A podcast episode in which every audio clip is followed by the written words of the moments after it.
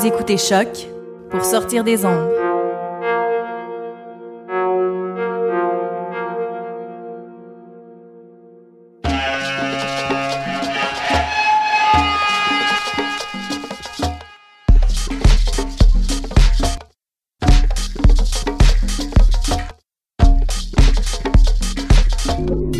Vous écoutez Mutation avec Paul Charpentier sur les ondes de choc. thank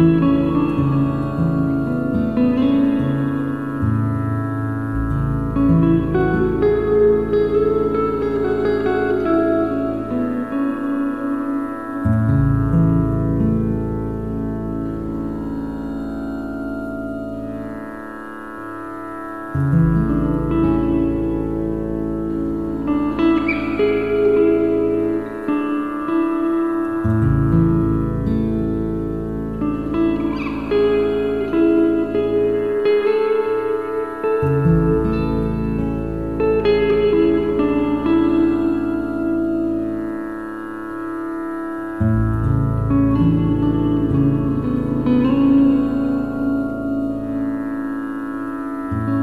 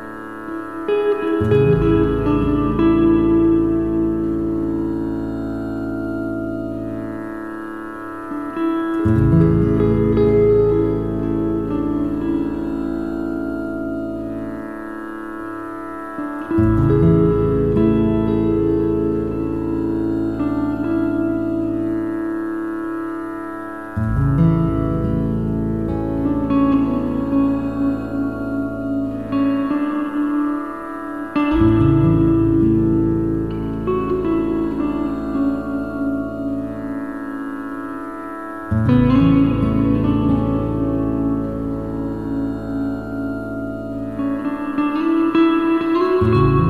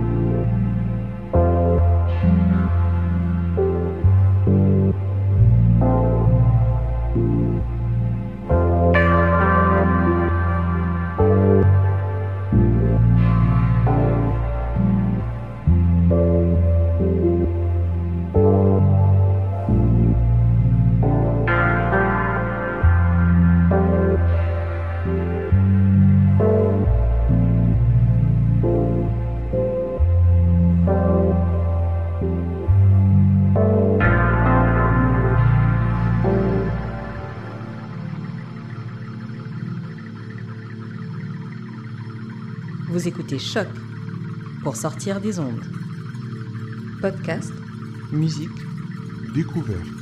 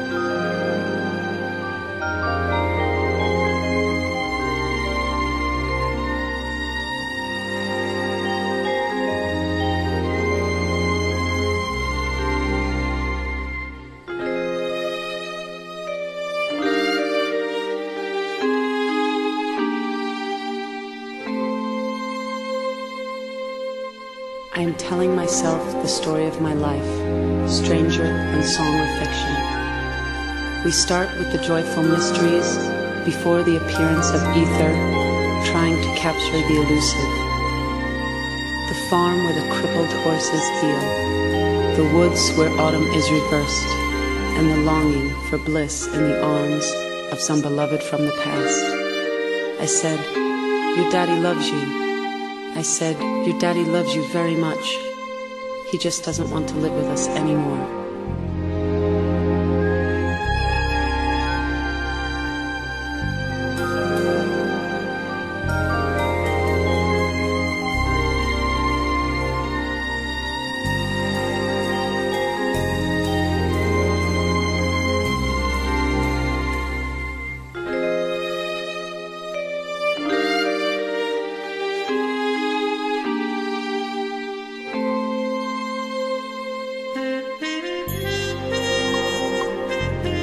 Plane comes down behind enemy lines and you don't speak the language. A girl takes pity on you. She is Mother Teresa walking among the poor, and her eyes have attained night vision. In an orchard, drenched in blue light, she changes your bandages and soothes you. All day her voice is balm. Then she lowers you into the sunset.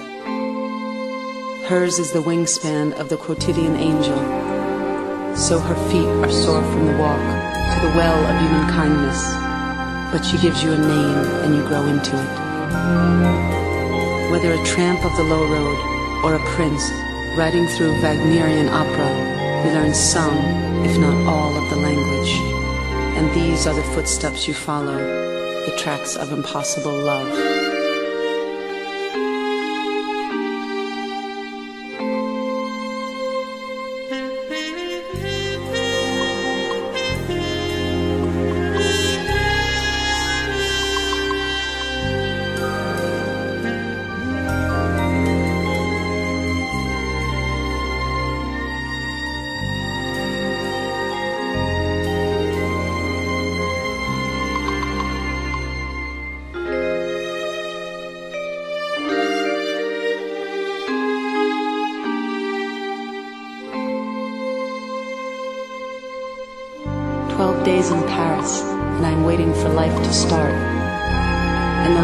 Hotel Charlemagne, they are hanging photographs of rap artists and minor royalty.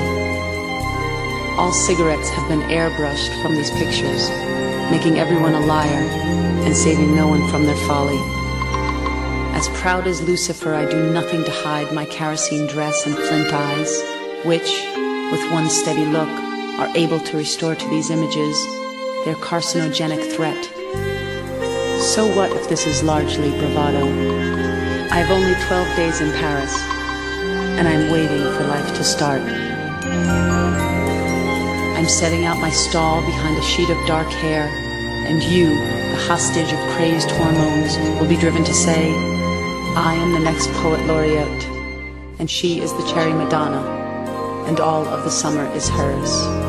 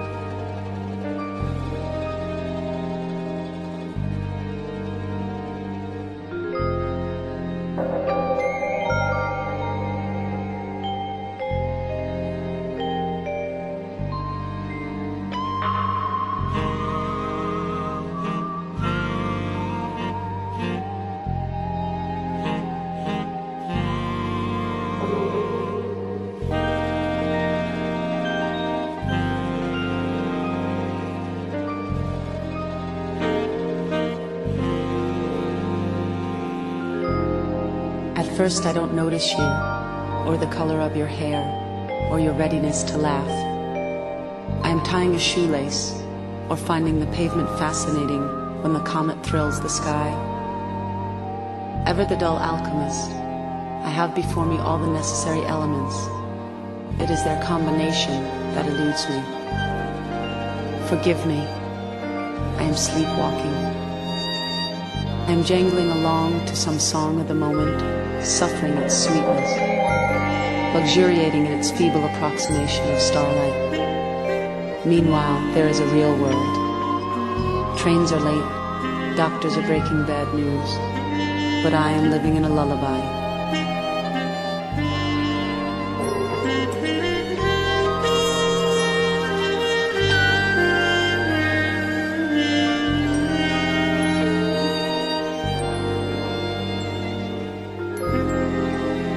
You might be huddled in a doorway, on the make, or just getting by, but I don't see it. You are my one shot at glory.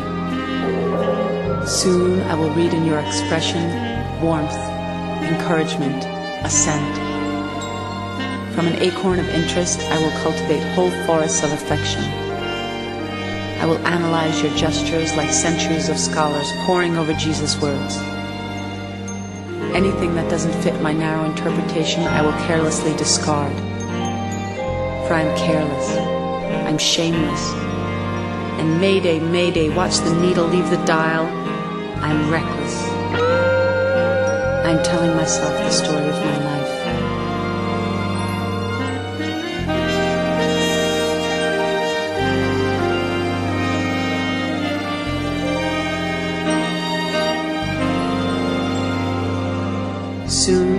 Make you a co-conspirator. If I am dizzy, I will call it rapture. If I am low, I will attribute it to your absence, noting your tidal effect upon my moods. Oblivious to the opinions of neighbors, I will bark at the moon like a dog. In short, I'm asking to be scalded. It is the onset of fever.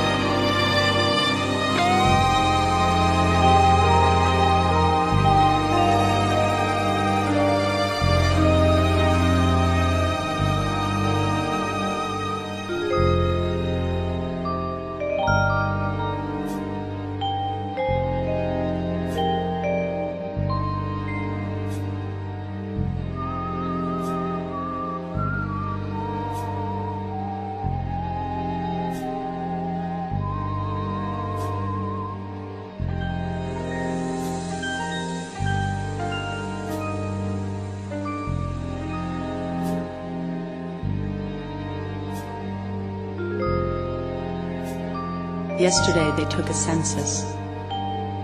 Boasting, I said, I live two doors down from joy. Today, bewildered and sarcastic, I phone them and ask, Isn't it obvious? This slum is empty.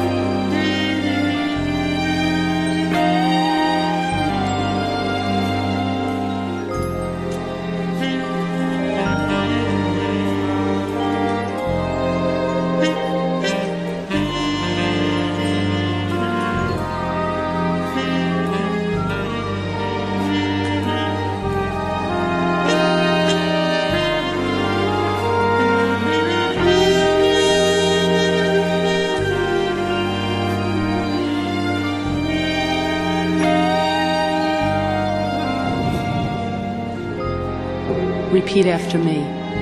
Happiness is only a habit.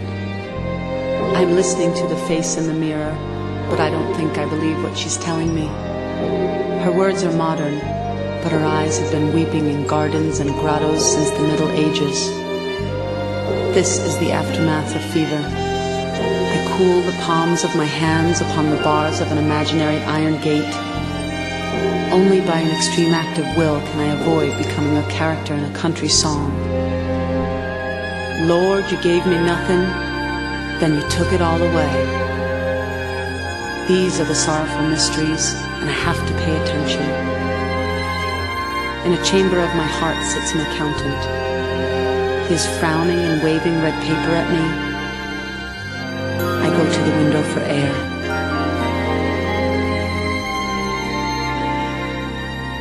Catch the scent of apples. I hunger for a taste, but I can't see the orchard for the rain.